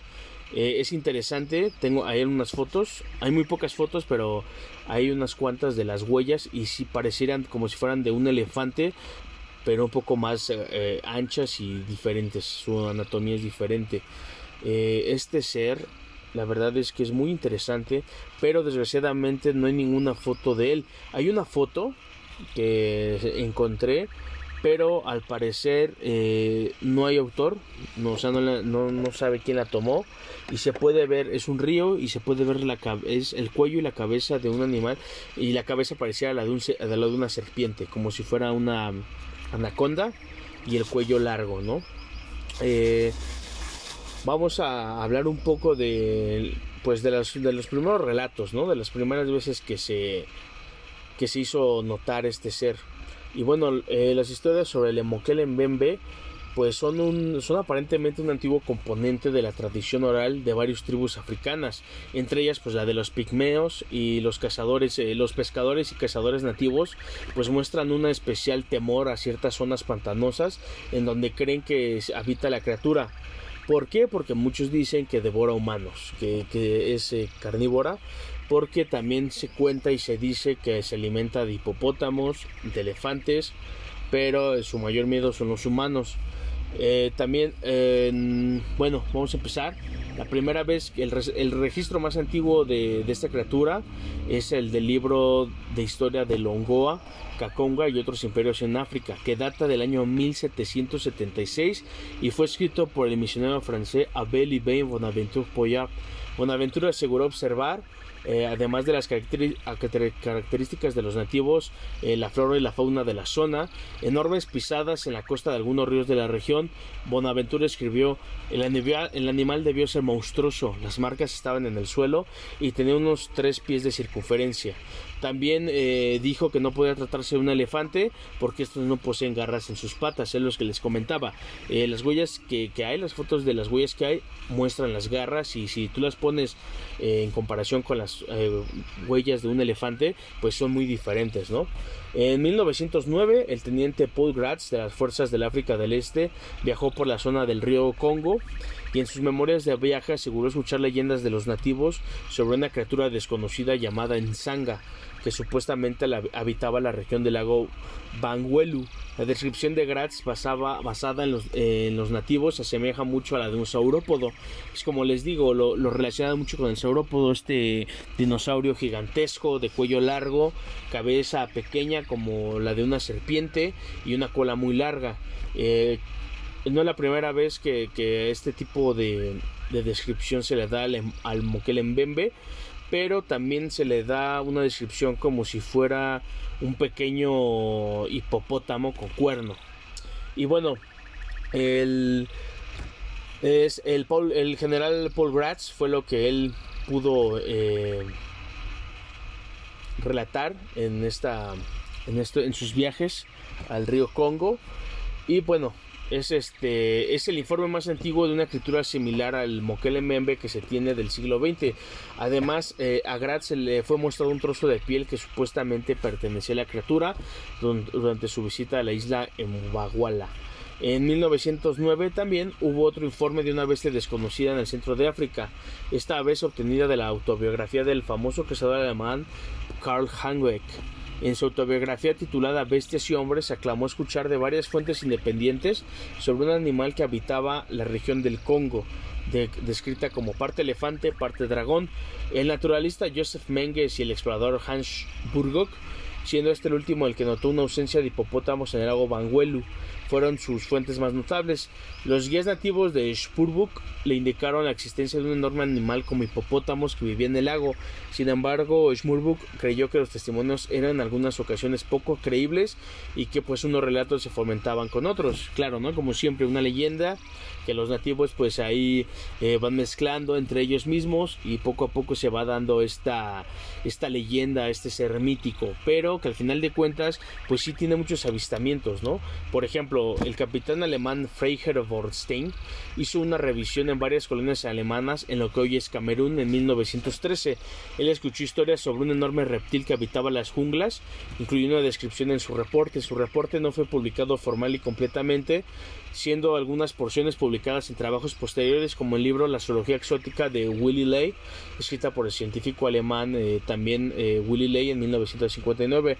Acuerdo a su relato, Bornstein dijo que en el río Sompo le habían mostrado un sendero que supuestamente había hecho había sido hecho por el animal cuando caminaba en busca de su comida y pues bueno describe que era un sendero gigantesco que por la por el modo en que fue hecho este animal tenía que haber sido de más de 10 metros de altura y con un peso superior al de un elefante. En 1919 y 1920 hubo eh, se formó una enorme expedición conformada por 32 personas y fue organizada y enviada a África por el Instituto Smithsoniano de Washington, D.C., donde algunos fotógrafos fueron seleccionados para acompañar la expedición. Con ello se documentaría en imagen de la vida salvaje. De acuerdo a los zoólogos Lauren Coleman y Patrick White, los guías africanos encontraron inexplicables pistas, eh, pistas enormes en la arena de los ríos. A su vez, el equipo escuchó extraños rugidos en el pantano que no encajaban con algún animal conocido. La expedición terminó en tragedia. Cuatro hombres murieron y otra media docena fue severamente herida cuando el tren en el que viajaban por una zona inundada descarriló y volcó. Y bueno, también esto es muy importante. Eh, muchos eh, zoólogos, eh, muchos exploradores y gente viven en esas zonas, habitantes de, las zonas africanas, relatan que tiene que el animal hace unos extraños rugidos muy diferentes y ensordecedores a los de cualquier otro animal y siempre vienen de los pantanos. Es muy interesante saber esto. También en 1929, 27, perdón, se publica la memoria del comerciante de, Mar de Murphy Lafayette, Alice Smith, titulada Trader Horn. Smith trabajó en, una compañía británica a finales del siglo XIX en lo que hoy es Gabón. En el libro Smith relata historias de las tribus nativas e incluso de exploradores sobre una criatura a la que se le daba dos nombres, Yagonini y Amali, que al parecer poseían un enorme tamaño y dejaba grandes huellas con tres garras. También en su libro relata acerca de las poblaciones de manatís aniquiladas supuestamente porque le informaron se trataba del Inyamala. ¿Qué quiere decir esto? Que los manatís ahí supuestamente fueron erradicados por eh, estos eh, seres o estas criaturas que pues en sí tienen diferentes nombres pero todos son parecidos al eh, Membe.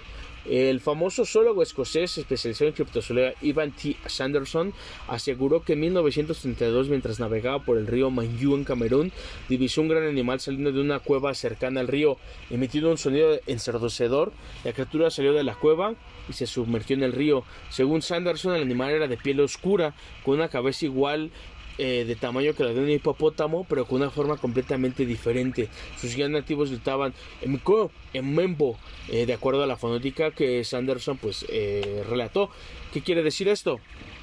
Que como volvemos a lo mismo, ahora aquí se le se le se dice que es igual de tamaño a un hipopótamo. y es que ese es el, pues lo especial de este ser que nos que solamente no hay solo un una descripción solo de un ser, sino que hay de varios, de varias criaturas. Y esta es del tamaño de un hipopótamo y por lo regular se dice que esta es la que tiene un gran cuerno o un gran diente. Pero bueno, sigamos un poco más con estos relatos, porque son varios. En 1938, el explorador Leo von Boxberg montó una expedición para recolectar eh, reportes o algunas pruebas del Membe. Recolectó varios informes de los nativos, pero lamentablemente sus notas y apuntes fueron abandonados tras una conflagración con miembros de tribus cercanas. Eh, tuvo muchas cosas, pero bueno, todo lo que él había notado pues se perdió desgraciadamente. En 1939, un año después, un periódico de la colonia alemana de Angola publicó una carta de Frau Ils von quien aseguró escuchar de un animal llamado Coyoyi Yamenia, que quiere decir león de agua, por parte de varios nativos y colonos. Según lo relatado, la supuesta criatura tenía un cuello largo y era del tamaño de un hipopótamo, incluso un poco más grande. Y esta atacaba a los hipopótamos, pero nunca los devoraba. Volvemos a lo mismo. Ahora aquí tiene un cuello largo, pero es del tamaño un poco más grande que un hipopótamo. Y aquí se relata que solo los atacaba, no los comía. Y en otros eh, relatos se, dice que los come. Es muy interesante esto. También eh, Ivan Riddle, entre agosto y septiembre de 1966, fotografió en un pantano al noreste de Lombumu una huella enorme con tres dedos. Esta huella, según Riddle, era, era sin duda un animal desconocido, puesto que los hipopótamos tienen cuatro dedos. Además, los dedos de las huellas eran puntiagudas, diferentes a las de los elefantes que son redondas. Aquí volvemos a lo mismo con las huellas que se han encontrado. En 1976, el herpetólogo James H. Powell viajó a la zona de Gabón, inspirado, inspirado por el libro Trader Horn. Aunque el objetivo primero de Powell era estudiar eh, a los cocodrilos, también planeó estudiar al moquele meme. En su estadía, Powell escuchó a varios nativos testigos de, una llamada, de un animal llamado Inyamala, que Powell creyó que era el mismo que el Amalí del libro de, de Smith. Los pobladores también aseguran que la criatura se alimentaba de liana, tal como lo había relatado el capitán Bonstein medio siglo antes. Powell además mostró a los indígenas de animales vivos y extintos y ellos sugirieron que el Diplodocus era el más cercano a la descripción del Enyamala. Aquí volvemos a ver otro, otra criatura diferente, pero que también eh, es, del, es de los pantanos, ¿no? Eh, James Powell volvió en 1979 a la zona, obteniendo reportes adicionales de varias otras tribus. Consiguió un contacto especial con el reverendo estadounidense Eugene Thomas, quien introdujo a Thomas eh, a varios testigos. En los reportes indica que el Yamala que Powell decidió que era idéntico al Mokele Mebe era un herbívoro agresivo que no dudaba en atacar a las piraguas que se le acercaban.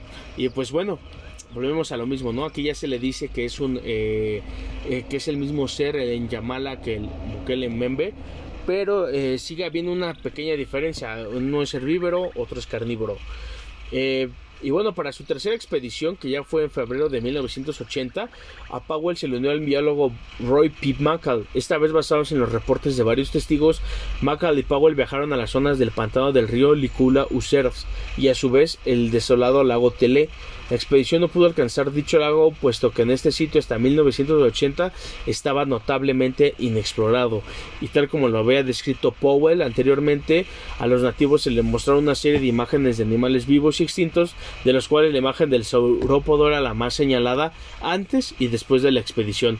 Powell y Macar fueron entrevistados en el programa de televisión Arthur C. Clarke's Mysterious World, donde explicaron y llevaron eh, pues todo lo que hicieron en aquella expedición. También, eh, solo un año después, Roy McCann montó otra expedición junto a Jack Bryan a la misma área. A la expedición se le debió unir Herman Rugisters, pero ambos entraron en dificultades de financiamiento, equipaje y organización, provocando que al final se hicieran expediciones separadas. Esta expedición fue la más significativa en el contexto de búsqueda de la criatura, pues aunque no se alcanzó una vez más el lago Tele, sí se recolectó evidencia de criaturas, de criaturas críptidas, el Emela entuca, el Embulo embulo, el Enguma monene, etc. Expedición tuvo otro punto importante, el único encuentro cercano a las expediciones de Macal. Mientras viajaba por un río, escuchó un enorme chapoteo que el explorador y criptozoólogo inglés J. Richard Greenwood, que lo acompañó en aquel viaje, describió como una enorme ola proveniente de un banco de arena cercano. Greenwood aseguró que este movimiento en el agua fue causado por un objeto animado que no era ni un cocodrilo ni un animal. Aunque trató eh, Roy Macal de tener eh, pruebas y de hacer y encontrar no no pudo no encontraron nada. Y tal vez por no haber llegado al lago Tele quiere decir que tal vez puede ser que ahí porque si está inexplorado puede ser que en esos lugares tan inexplorados pues ahí se mantenga este este animal no y bueno Herman Reusters, un ingeniero aeroespacial perteneciente a la NASA, ojo ya a la NASA, trató de que el Departamento de Defensa de los Estados Unidos le financiase una expedición al Congo con la idea de buscar el hipotético animal. La idea de Reusters era crear mapas de la región que justificasen el gasto del Estado en dicha expedición, pero al no obtener una respuesta satisfactoria, satisfactoria al respecto, decidió financiarse la expedición por él mismo y partió hacia el Congo en compañía de su esposa eh, reuniéndose con un grupo de lugareños que se incorporaron a dicha expedición. El resultado fue desalentador ya que Regusto regresó sin haber conseguido pues prueba material alguna de la existencia de la bestia, trayendo solo un puñado de anécdotas respecto a posibles avistamientos que no se registraron ni en fotos ni en videos, ¿no? Volvemos a lo mismo, eh, nadie lo pudo encontrar y es chistoso, ¿no? Porque ya que es un animal gigantesco, pero que nadie pues ha podido ver. Esto ocurrió en 1981. Y bueno, eh, el supuesto avistamiento más cercano que se ha tenido del Moquele Membe ocurrió en la expedición liderada por el biólogo congoleño Marcelín Anganga, hecha en 1983. Anganga relató que vio la supuesta criatura durante un lapso de 20 minutos a una distancia cercana. Él intentó filmar el encuentro, pero en, en su emoción se le olvidó de quitar la tapa que cubría la lente de la cámara. Contradictoriamente con sus primeras afirmaciones en una entrevista hecha en 1984, Anganga dijo que el filme fue arruinado porque la cámara tenía el modo equivocado. O sea, él aquí dijo que sí lo había visto, pero eh, sus dos versiones pues fueron contradictorias. Y bueno, ya para diciembre de 1985, el explorador estadounidense Rory Nugget ha visto una, anomalía moviéndose en medio del lago Tele, aproximadamente un kilómetro de su posición en tierra. Nugget descubrió una silueta esbelta que dejaba pequeñas olas en su trayecto. Cuando lanzó un bote al agua para investigar, los nativos le ordenaron no acercarse. Nugget en su libro escribió que los nativos veían a la criatura como una especie de deidad a la que él no puede acercarse, pero si decide, este dios puede acercarse a él. Nugget aportó algunas fotografías muy borrosas para ser identificables. Eh, encontré las, fotos, pero pues la verdad es que no se ve nada. La verdad es que están muy, muy borrosas, no se ve nada. Pero bueno, es, es interesante cómo eh, algunos eh, nativos de ahí ven al em, Mokele Membe como un ser, este, pues, no sé, como un dios, una deidad, algo muy grande pero al final de cuentas también a mí me da a entender tal vez que eso también les puede generar algunas ganancias, ¿no? Eh, tal vez no hay una gran, eh, diremos, tal vez no hay un, nicho ahí este, turístico, pero pues todos los científicos, zoólogos que van a explorar ahí, pues obviamente van a dejar un poco de dinero a esas regiones de África, ¿no? Eh, y bueno, ¿Qué, ¿Qué, ha pasado con el Moquel MB? Pues ya no se han encontrado más eh, pruebas. Eh, hoy en día es, una, es un críptido muy olvidado. ¿Por qué? Pues porque se han dejado por, por, completo las expediciones para tratar de buscarlo. Se ha dejado completamente este mito en, en, a un lado. Pero bueno, creo que es un animal muy, eh, un críptido muy interesante, la verdad.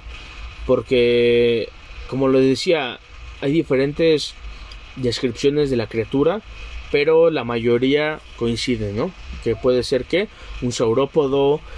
Y pues bueno, este fue el primer eh, caso que tengo hoy, que es el Mokele Membe. Ya saben, en la página de Facebook El Infinito voy a subir algunas fotos que tengo ahí. Por, lo, por la mayoría son retratos hablados, retratos hechos. Voy a subir las fotos de las webs que se encontraron y la foto que les dije que no tiene autor alguno, donde se alcanza a ver un cuello largo y una cabeza pequeña.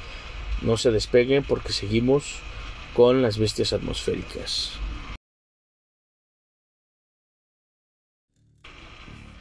Y bueno amigos, eh, seguimos con esta segunda parte. Ahora vamos a hablar de las bestias atmosféricas, eh, también conocidas como eh, critters del cielo, así es como se les llama. Y bueno, ¿qué son las bestias atmosféricas? Son eh, seres o organismos no alados que podrían vivir en la atmósfera de los planetas. Estos podrían volar o flotar sin alas porque son menos pesados que, la, que el aire. De hecho, Carl Sagan propuso casualmente que este tipo de criatura podría vivir en la atmósfera de un gigantesco gaseoso como Júpiter. Eh, ilustraciones de bestias atmosféricas han aparecido en libros mostrando especulaciones sobre las exóticas formas eh, de vida extraterrestres y bueno, las descripciones de esta clase a menudo representan a estos seres como globos vivientes llenos de un gas eh, menos pesado que el aire y bueno, este tipo de seres se les puede ver o se les puede notar como serpientes parecidas eh, pero también hay algunas otras eh, videos donde parecieran como si fueran medusas o como algún tipo de, no de serpiente sino como algún tipo de ser alargado sin alas sin, sin pies sin nada simplemente como si fuera una especie de masa eh, gaseosa no bueno y estas vistas atmosféricas eh, pues también aparecen en la criptos criptozoología, pero pues está más relacionado al tema ovni.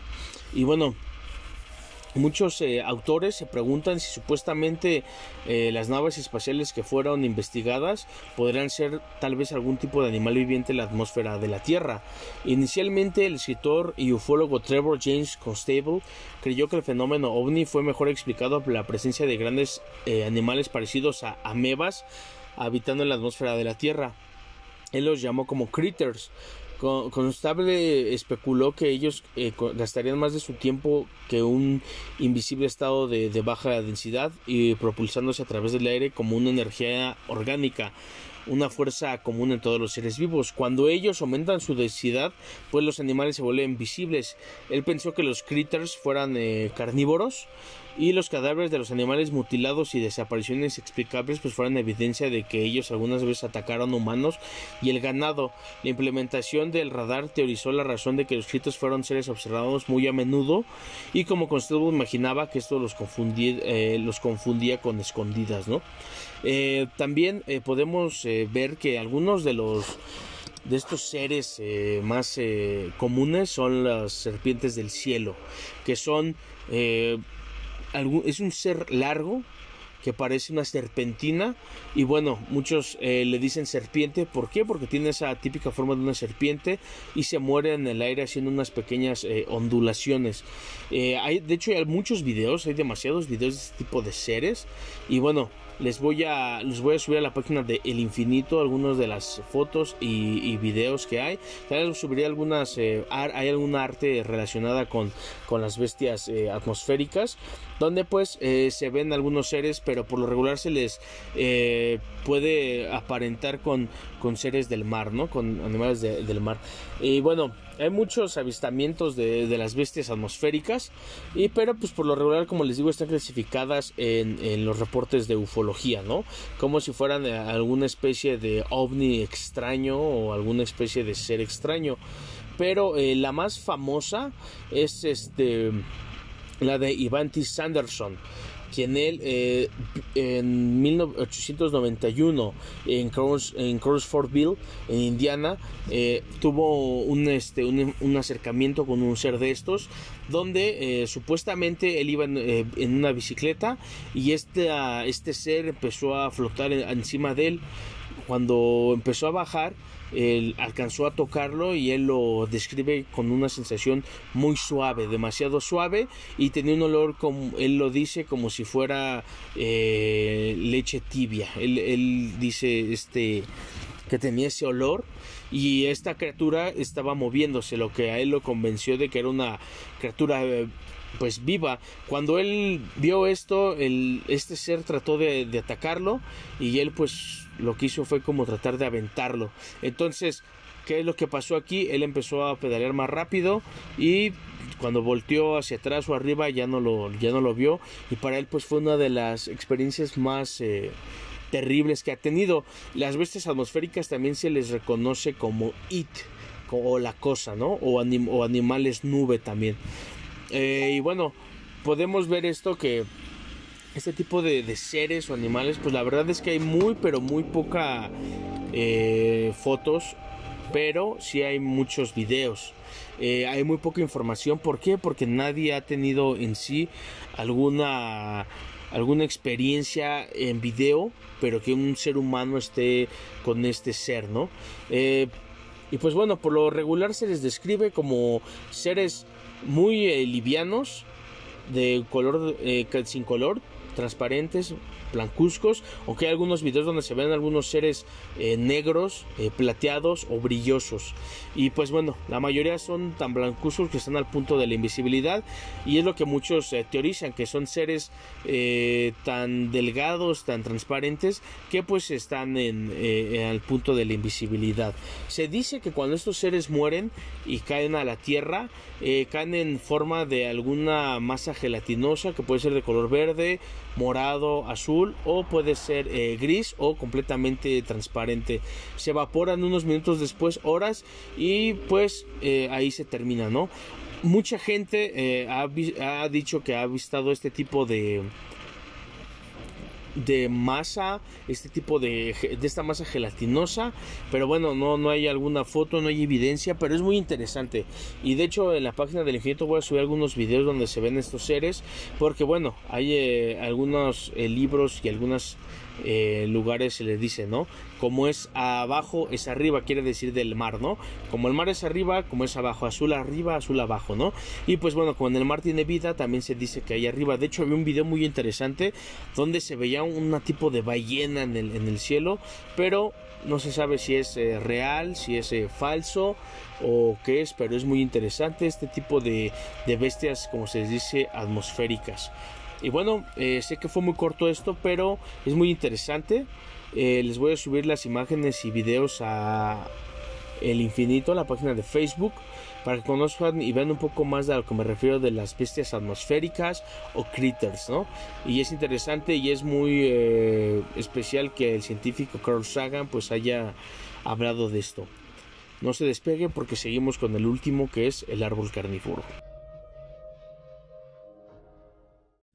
Y bueno amigos, para cerrar vamos a hablar del árbol carnívoro Ya te veo, así se llama, ¿eh? No, no, no es que yo le diga ya te veo, así se llama. Existen varias leyendas sobre árboles carnívoros que se refieren a plantas que son bastante grandes para matar y devorar eh, tanto animales como personas. Se desconoce la existencia de, de, alguna planta semejante, aunque existen varios informes. Eh, y relatos sobre esto. La disciplina que intenta demostrar la existencia de estas plantas es la criptobotánica. Eh, y pues bueno, es como la la criptozoología, ¿no? En la actualidad la mayor planta carnívora conocida es posiblemente la Nepetes raya, con trampas de 35 centímetros y que ocasionalmente consume pequeños mamíferos y vertebrados, pero vamos a hablar del árbol carnívoro de Madagascar, y aunque existen algunas referencias anteriores como las mujeres vegetales caníbales descritas en el relato de Luciano de Samazota en el siglo II, o el relato del capitán Atrick de 1581 sobre la flor de la muerte, el relato más conocido sobre un árbol carnívoro se originó en el año 1881, donde apareció publicado un informe de un explorador alemán llamado Carl Schlich en el South Australian Register, en el que afirmaba haber presenciado un sacrificio humano realizado por la tribu Mkodo de Madagascar. Los esbeltos y delicados palpos, con la furia de serpientes hambrientas, acariciaron por un momento la cabeza de la mujer, y entonces, entonces como si el intento de una inteligencia demoníaca se apoderara de ellos, se enroscaron de repente alrededor de su cuello y de sus brazos. Entonces, mientras chillaba salvajemente, la estranguló, envolviéndola entre sus tentáculos como grandes serpientes verdes y con una brutal energía y rapidez infernal, que la levantaron y se contrajeron, envolviendo capa tras capa, aplastándola con cruel rapidez y la salvaje tenacidad de anaconda devorando a su presa. Así es como el explorador Carl Rich relataba este sacrificio. El árbol carnívoro pues recibió más publicidad en el libro 1924 Madagascar, The Land of the Man Eating Tree de Chase Osborne. Osborne afirmaba que tanto las tribus como los misioneros de Madagascar conocían el terrible árbol y también eh, el informe de Carl Rich. En el libro de 1955 de Salamanders and Other Wonders, el científico Willie Lay demostró que la tribu Mkodo, Carl Rich y el árbol carnívoro de Madagascar eran un fraude, aunque el informe de Leach todavía sigue considerándose como verídico por algunos círculos populares. Y bueno, entonces eh, vamos a resumir un poco. Este ser o este animal eh, se usa se usaba eh, en las tribus para qué pues para asesinar o hacer algunos eh, como lo decía perdón se me acaba de, ir la, la, palabra este oh Dios se, acaba de ir la palabra eh, un sacrificio, sacrificios humanos, disculpen, se usa para servicios humanos y la descripción que te da es que es un tipo de árbol pero con tentáculos como si fueran serpientes. De hecho voy a subir la, la foto, eh, obviamente es una, es una descripción de un nativo, ¿no? Eh, pero es una foto y si es como un árbol con algunos tentáculos y se ve cómo lo va comiendo.